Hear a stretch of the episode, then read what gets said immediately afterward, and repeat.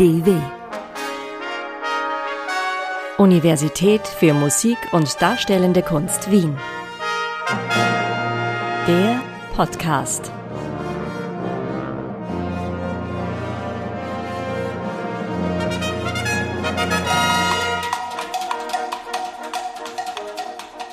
Wie hat sich denn diese Spezialisierung ergeben aus der Musiksoziologie auf den Gender-Schwerpunkt? Was war da der Ausgangspunkt eigentlich? Aus welcher vielleicht auch Subkultur heraus ist das entstanden? Naja, es sind irgendwie zwei Stränge in meiner Biografie, die hier zusammentreffen. Natürlich einerseits mein Interesse und meine Liebe für unterschiedliche Musiken. Einerseits die in meine Kindheit zurückgeht und andererseits mein Soziologiestudium. Seit über 20 Jahren publiziert Rosa Reitsamer zu soziologischen Aspekten des Musikbetriebs. Seit 2011 forscht sie und seit 2019 ist sie Professorin. Inzwischen sogar Leiterin des Institutes für Musiksoziologie der MDW. Nun hat sie den Gabriele Possanna Staatspreis erhalten für herausragende Leistungen auf dem Gebiet der Geschlechterforschung. Darum dreht sich dieser Podcast der MDW Universität für Musik und Darstellende Kunst Wien von und mit Paul Lohberger. Zur Einstimmung hören wir einen Ausschnitt aus einem Musikstück, ausgewählt von Rosa Reitsamer.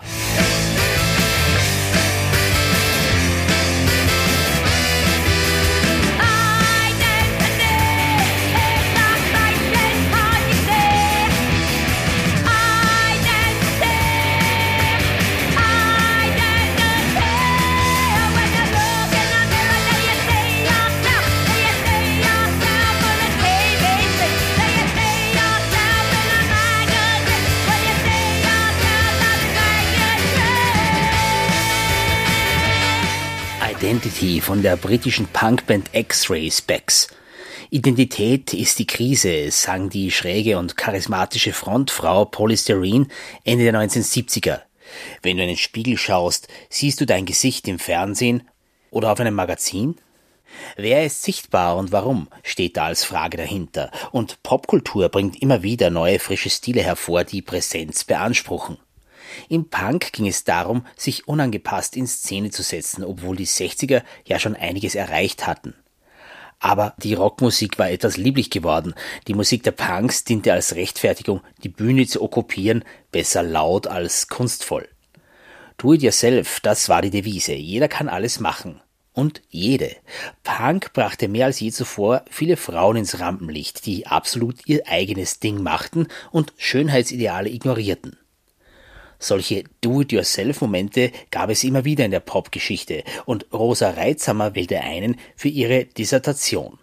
Die Do-it-yourself-Karrieren der DJs erschien 2014 als Buch. Das war eben damals ein wesentlicher Beitrag zu einem sich formierenden Feld der Electronic Dance Music Studies, die sich zunächst im englischsprachigen Raum formiert haben und dann eben auch zunehmend im deutschsprachigen Raum.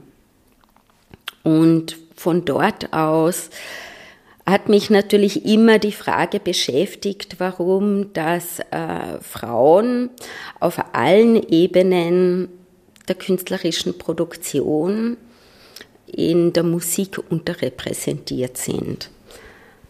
Also es gibt sowieso starke soziale Ungleichheiten in den Feldern der Kreativ- und Kulturwirtschaft.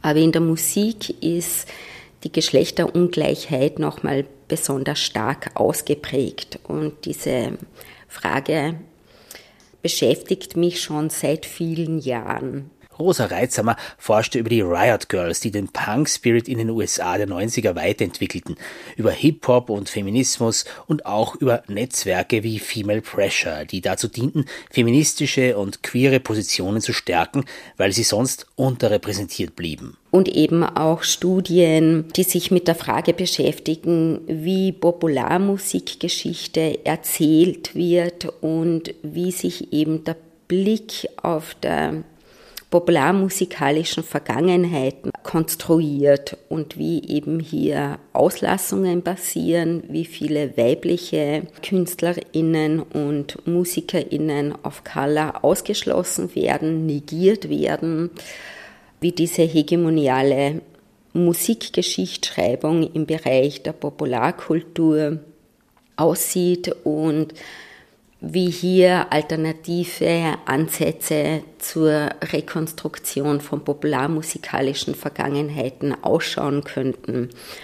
Und hier eben auch meine Beschäftigung mit feministisch-queeren Musikarchiven, die es gibt und welche Ansätze sie eben vorschlagen, um alternative Rock-Pop-Musikgeschichten zu erzählen. Wie hegemoniale Perspektiven die Geschichte verzerren, zeigt sich nicht nur im clandestinen Underground. Auch bei prominenten Namen stehen traditionelle Sichtweisen neuen Positionen entgegen.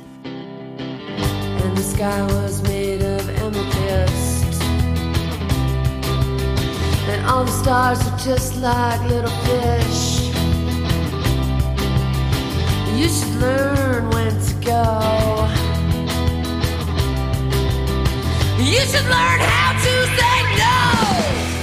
Mit ihrer Band Hole war Courtney Love von den 1990ern bis in die 2000er Jahre gewissermaßen am populären Ende des Riot Girl Spektrums unterwegs. Sie war eine schillernde und prominente Figur. Ihre Texte wurden ernsthaft diskutiert. Dennoch gab es viele Rockjournalisten, die sie gerne auf ihre Rolle als Celebrity und Ehefrau des Nirvana-Frontmans Kurt Cobain reduziert und als Musikerin ausgeblendet hätten.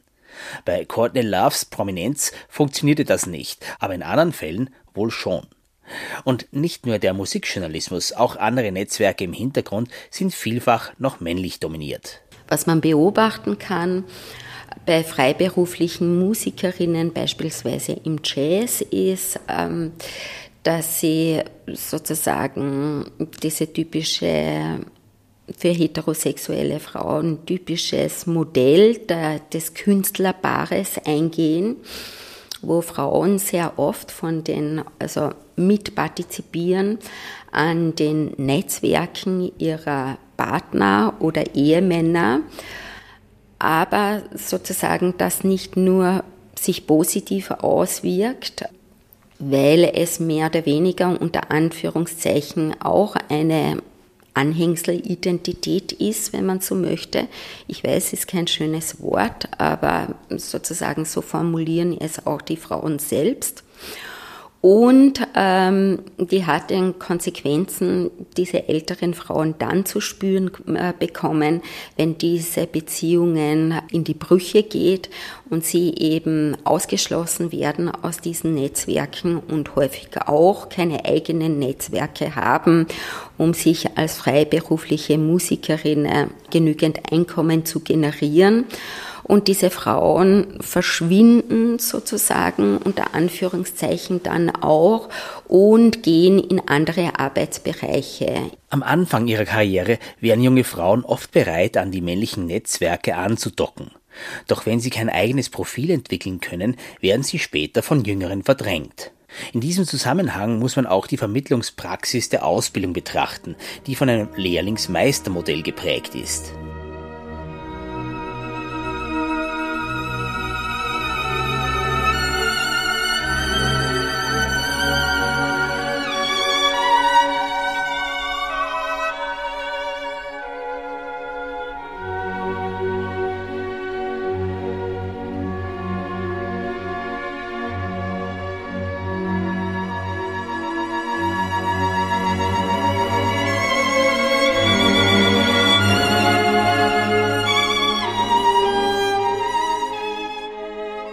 Lehrling-Meister-Motiv wurde wirkungsvoll bedient, als 1980 unter dem Dirigat des alten Maestros Karajan die junge Ann-Sophie Mutter Violinkonzerte spielte.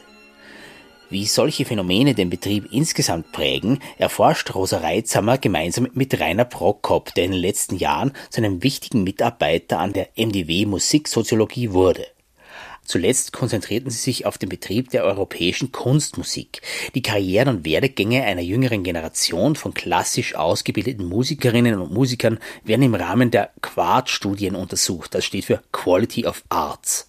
Rainer Prokop erklärt. Der Fokus ist so ein bisschen auf diesem historischen Wandel der Arbeitsmärkte eigentlich oder jetzt konkret im Hinblick auf den Wandel des klassischen Musikarbeitsmarkts, der sich ziemlich verändert hat in den letzten insbesondere 25 Jahren. Das heißt, diese Thematik der Werdegänge oder der Karrieren von einer jüngeren Generation von klassisch ausgebildeten Musikern und Musikerinnen steht in diesem Kontext von neoliberaler Transformation sozusagen.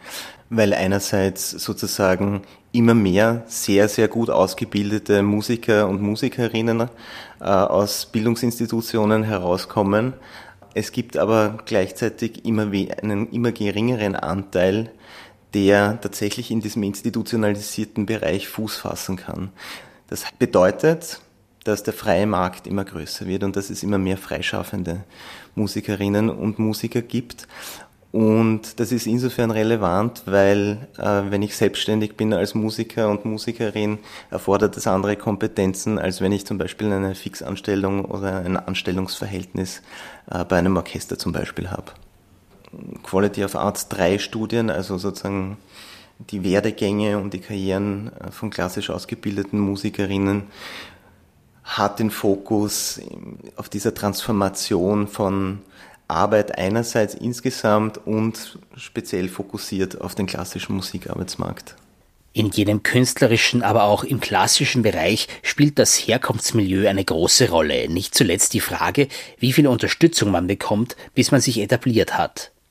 Die aktuellen Verhältnisse steigern andererseits die Konkurrenz und verschärfen alle ohnehin bestehenden Ungleichheiten die treten im Lichte der kritischen Soziologie überall zutage. Die Quad-Studien haben eigentlich nicht mit dem Vorsatz unter Anführungszeichen begonnen, hier danach zu suchen, wie wirkt Geschlecht oder Ethnizität oder Sexualität oder Lebensalter. Aber im Verlauf dieser Studien vor allem zu den Bewertungskriterien von künstlerischen Leistungen wurde eben klar, dass es einfach offensichtlich war, dass hier eben Geschlecht und vor allem Weißsein oder Whiteness und Lebensalter eine sehr große Rolle spielen. Und wir haben eben dann versucht zu rekonstruieren, welche Rolle diese sozialen Kategorien bei der Zuweisung und Zuerkennung von Qualität und Wertigkeit spielen. Im Sommersemester findet eine Reihe von vier Quad Online-Lectures statt, um die Entwicklungen nach MeToo und Black Lives Matter zu reflektieren. Music, Sexual Harassment, Racism, Continuities and Change lautet der Titel nüchtern. Hier wird nach sexueller Gewalt und Geschlechtergerechtigkeit in kleinen Musiklokalen gefragt, die höhere Musikerziehung in den Kontext von MeToo gestellt und der Blacktivism im Opernbetrieb gesucht. Der Musikbetrieb bleibt ein spezielles Milieu, in dem viele Akteurinnen bereit sind, für das Leben auf der Bühne ein reales Prekariat zu akzeptieren. Die Konkurrenz ist stark, das erschwert jede gewerkschaftliche Organisation. Umso wichtiger scheint es Rosa Reitsamer, dass die Forschung die Zusammenhänge beleuchtet. Wir wissen, dass es unangenehm ist und manchmal auch für viele Leute unangebracht erscheint, über soziale Ungleichheiten zu sprechen. Als Soziologinnen und Soziologen in dieser Hinsicht gibt es für uns kein Schamgefühl.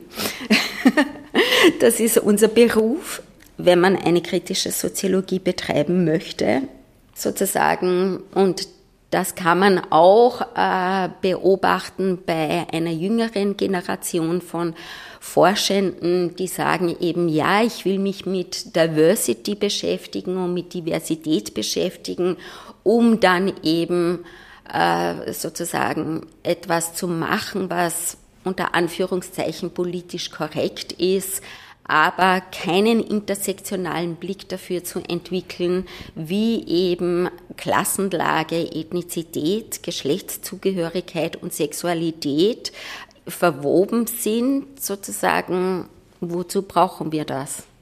Also man, man, man braucht irgendwie schon den, den, den Sinn für die spezifischen Probleme, aber man muss auch das Gesamte im Blick behalten. Das ist, ist irgendwie, genau. das ist die Herausforderung eigentlich.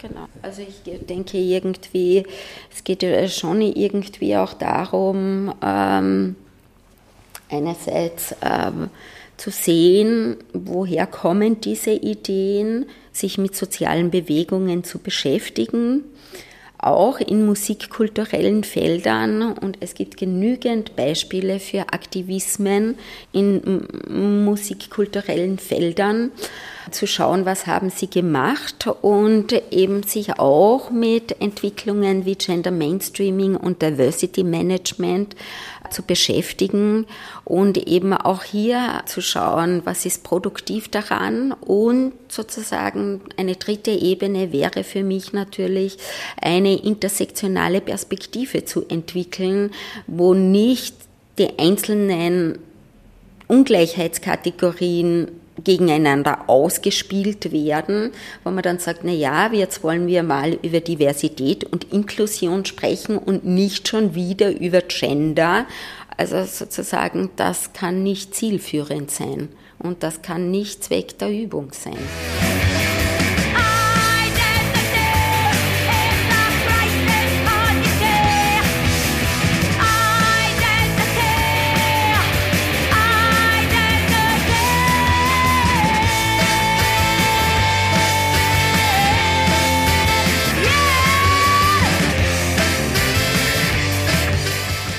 Das war der MDW-Podcast vom Institut für Musiksoziologie mit Rainer Prokop und der Leiterin Rosa Reitsamer, im März 2022 ausgezeichnet mit dem Gabriele Prosanna Staatspreis für Geschlechterforschung.